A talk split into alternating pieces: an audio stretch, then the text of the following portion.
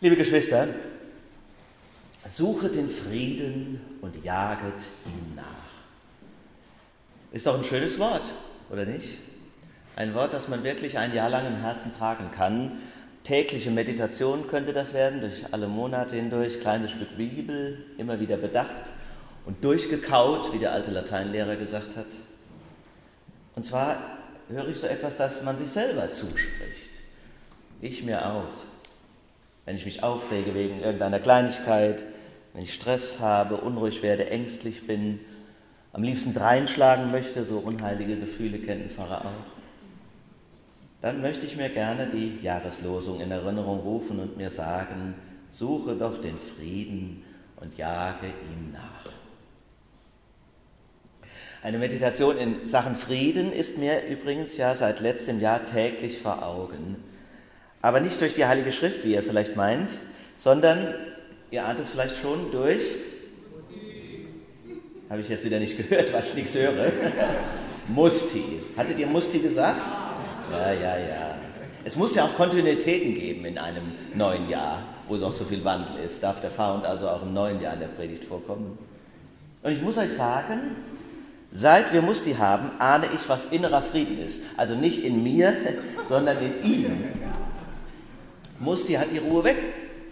Wie macht er das bloß? Ihn regt wirklich wenig auf. Er liegt immer gern neben mir am Schreibtisch, allein das ist schon schön. Wie eine lebendige Mahnung, wenn die bescheuerten Mails kommen. Suche den Frieden. Musti macht's auch. Tja, Musti schläft übrigens bis zu 16 Stunden am Tag.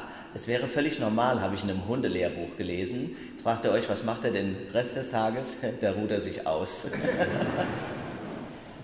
ja, und dann noch ein bisschen Gassi gehen, fressen und gestreichelt werden. Hund müsste man sein.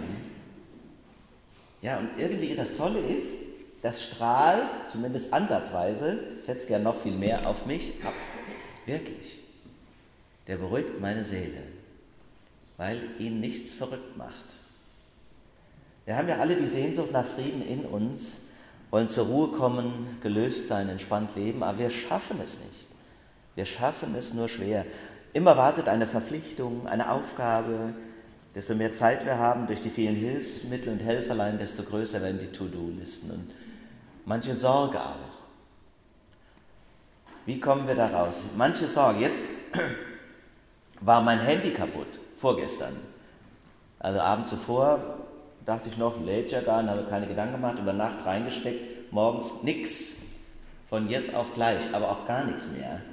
Tja, wenn man jetzt aber so ein Technikfreak ist, jetzt ironisch gesprochen wie ich, dann hat man natürlich nie das irgendwie mal über den Computer laufen lassen oder irgendwas gespeichert oder so, dann ist alles weg. SIM-Karte, also erstmal durch die Geschäfte getigert. Ja, so ein altes Ding, wie Sie da haben, das haben Sie nach dem Krieg, glaube ich, gesehen das letzte Mal. Das kann man nicht mehr reparieren. Tja, dann kaufst du dir ein neues, was auf der Karte war, ist dann drauf, aber da komischerweise sind die meisten meiner Kontakte und Verbindungsdaten, also Handynummern und so. Ich habe gedacht, ich werde wahnsinnig. Die halbe Gemeinde stirbt, du kriegst nichts mit, du bist völlig isoliert, alleingelassen in der Welt. Es fühlte sich, ich habe richtig Blutdruck gehabt, Stress. Ein kleines Beispiel, niemand war krank und doch wirkliche Stressgefühle. Wir sind Jäger und Gejagte zugleich. Es ist fast un unerträglich schwer, Frieden zu haben und zu suchen. Jäger und Gejagte, das fasziniert mich übrigens sehr an der Jahreslosung, dass sie ja zwei Dinge, also Frieden und Yacht, zusammenbringt, wo man schon allein semantisch denkt, das kann doch gar nicht ein Zusammenhang sein. Oder? Jetzt muss man aber, wenn man Jäger kennt, wissen, dass mit dem ständigen Hin- und Hergelaufe und Gestresse und Gejaule und Unruhe machen und Lärm beim Jagen keinen Erfolg hat. Also Treibjagd jetzt mal ausgeschlossen. Ausnahmen bestätigen die Regel. Im Alltag für das normale Leben des Jägers wie unseres eigenen gilt, wer einmal auf dem Hochsitz dabei war, hat das gelernt, wie wichtig das ist, sich zurückzunehmen Stille zu halten, den Wald zu beobachten und die Tiere. Wandere still und halt geschlossen deinen Mund, dann werden dir geheime Dinge kund. Das hat mein Opa mir beigebracht, wenn wir miteinander auf Wanderschaft waren. Das waren immer herrliche Stunden. Und da wollte er nicht viel reden, aber das sein Satz. Es war doch sehr nah und innig. So Worte vergisst man nicht. In der Ruhe liegt die Kraft. In der Stille ruht die Erkenntnis. Das gilt auch für unsere Suche nach Gott für all unsere ja, geistlichen, spirituellen Bemühungen. Die Weisheitslehrer sagen, du kannst nur in einem ruhigen See den Himmel sehen. Auch nochmal eine Werbung, zum Beispiel Meditation in unserer Gemeinde. Du kannst nur in einem ruhigen See den Himmel sehen. Warum? Weil er sich dann in der ruhigen Oberfläche spiegelt, ist doch klar. Wenn du das Wasser aufpeitschst, Wellen auftürmst, Schaum schlägst, machst du viel Wirbel, aber du kannst nicht in die Tiefe blicken, den Grund nicht sehen, auch den Grund deiner Aufregung vielleicht nicht. Den tiefen Grund meine ich jetzt, aber auch nicht den Himmel, den Trost, die Weite. Und Fische fängst du sowieso nicht beim Schaumschlagen. Aber die Frage bleibt ja, die euch sicher bewegt wie mich, wie finden wir denn diese Ruhe? Wie kommt man denn dahin? Musti übrigens kann beides, ruhen und jagen, quasi unmittelbar nebeneinander. Eben noch hat er sich im Garten gesonnt und dann sieht er ein Eichhörnchen, ist von 0 auf 100 auf 80, ganz irre, wie das so schnell geht. Dann jault er und kläfft vor Freude, springt den Baumstamm hoch, aber keine Angst, er kriegt das nie. Das Eichhörnchen hat gar keine Chance. Aber auch darin ist er mir ein Vorbild. Es macht ihn nämlich nicht fertig. Es folgt keine lange Phase der Depression.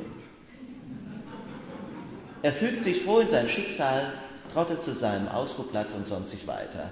Ich würde so gern von ihm lernen.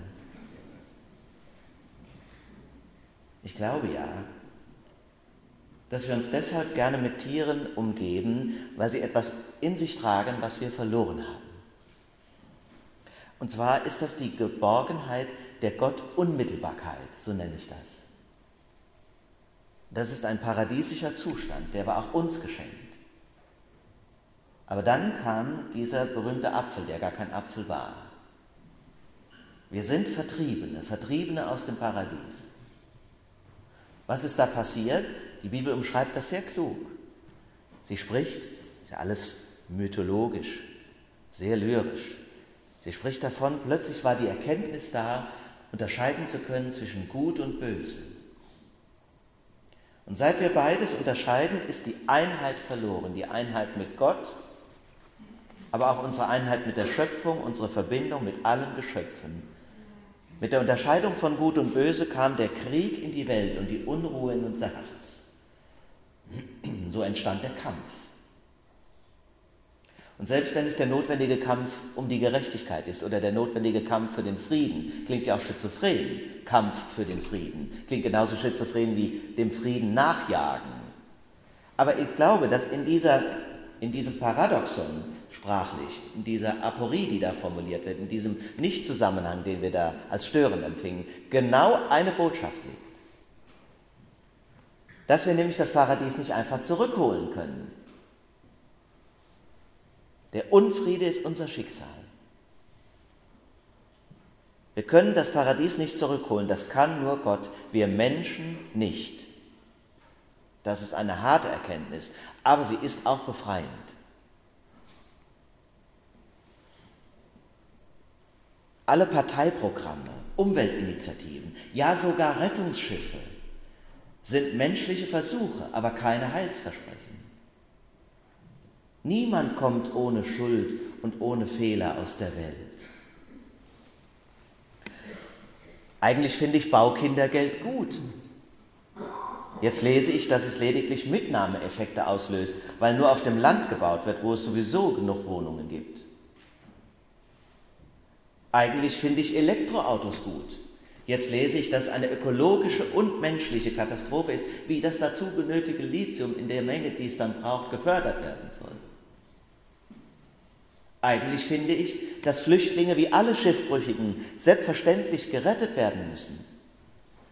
Aber ich verstehe auch, dass genau das die Schlepper unterstützt und die Menschen verführt, sich in Lebensgefahr überhaupt erst zu begeben. So kompliziert ist die Welt, so schizophren. Und wer es verweigert oder verleugnet, belügt die Menschen. So schwierig ist auch die Jagd nach dem Frieden.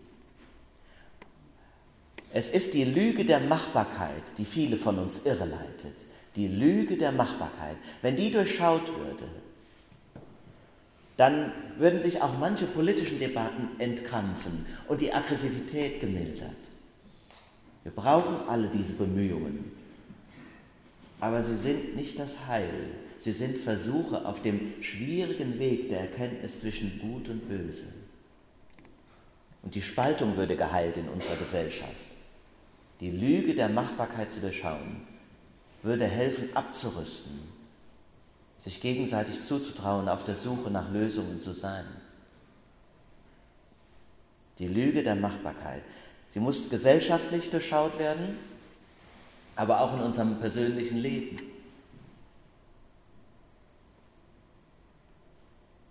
Du kannst und du vermagst nicht alles.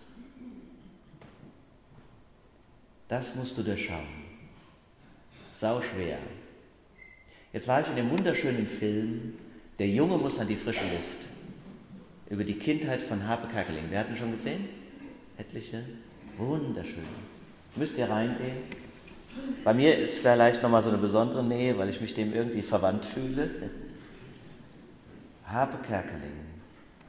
Und ein wiederkehrender Satz in diesem Film, das, der für den kleinen Habe bestimmend war, hieß, du kannst alles schaffen, wenn du dich nur genug anstrengst. So ist der Habe aufgewachsen wie wahrscheinlich ganz, ganz viele von uns. Das ist ja so ein Erziehungsmantra, mit dem wir meinen, unsere Kinder zu stärken. Du kannst alles schaffen, wenn du dich anstrengst. Jetzt aber mal los, Mathe gelernt. Kannst aber nicht. Weil Habe es aber geglaubt hat, und sich danach sehnte, hat er sein kindlich-komödiantisches Talent eingesetzt, um die an Depressionen erkrankte Mutter aufzuheitern. Und das sind hinreißende Szenen, so tränenrührend, wie er das macht. Und man erkennt in diesem fantastischen kleinen Schauspieler, also super ist der, wie womöglich der Harpe in echt war und ja auch noch heute ist. Aber als dann die Mama doch freiwillig in den Tod gegangen ist und er sie morgens fand, war klar, es war eine Lüge. Du kannst nicht alles schaffen, selbst wenn du dich noch so anstrengst. Und die Schlusssequenz des Filmes zeigt dann den erwachsenen Harpe Kerkeling, den echten, wie er auf den kleinen Schauspieler schaut, in die Szenen so zusammengeschnitten, voller Wohlwollen und Liebe. Und der erwachsene Harpe sagt, das alles gehört zu mir, meine Eltern, mein Bruder, die Tanten, die Onkel, meine Heimat, das bin ich. Und deutlich wird, in die Botschaft höre ich, er hat seinen Frieden gemacht. Seinen Frieden mit sich und mit seiner Kindheit. Ja, Schwestern und Brüder, wir können nicht alles schaffen. Machen wir den Frieden mit dem kleinen Jungen und dem kleinen Mädchen in uns. Das heißt erwachsen werden. Und erwachsen werden und spirituell reifen heißt auch zunehmend Gott mit ins Boot zu holen. Es ist Teil der Kenntnis der eigenen Unzulänglichkeit und ein Teil der Demut von der eigenen wahnsinnigen Genialität Abstand zu nehmen und darauf zu vertrauen, es gibt Gott. Gott existiert, aber du bist es nicht. Er versöhnt uns mit unserer Schuld und unserer Unzulänglichkeit. Und er tut es in Jesus Christus. Deshalb ist zwar auf Erden das Paradies verschlossen, das ist so, da kommen wir auch nicht raus, aber es gibt eine Perspektive auf den Himmel. Und der Weg ist vorgezeichnet. Jesus Christus ist ihm vorausgegangen. Und er geht durch Anstrengung und er geht durch Kampf und er geht durch Leid bis durch den Tod hindurch. Dann aber geht das Tor auf. Die Geborgenheit, die wir ersehnen und der Frieden und die Einheit die wird uns geschenkt. Suche den Frieden und jage ihm nach. Das heißt für mich deshalb vor allem, Christussucher zu werden und zu bleiben, auch im neuen Jahr. Jesus Christus ist unser Friede, so wie wir es im Evangelium gehört haben. Frieden lasse ich euch, meinen Frieden gebe ich euch. Nicht gebe ich euch, wie die Welt gibt, weil die Welt kann ja gar keinen Frieden geben. Euer Herz erschrecke nicht und fürchte sich nicht. Christus ist unser Friede. Darauf will ich mich verlassen, zusammen mit euch, ihm nachfolgen, ja auch gerne ihm nachjagen in den Anstrengungen für unsere Gemeinde und im Kampf für Gerechtigkeit in unserer Gesellschaft.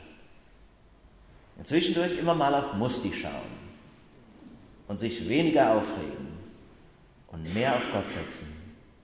Er schenke uns ein gutes und gesegnetes neues Jahr 2019. Amen. Und der Friede Gottes, der höher ist als alle Vernunft bewahre, Herzen und Sinne in Christus Jesus.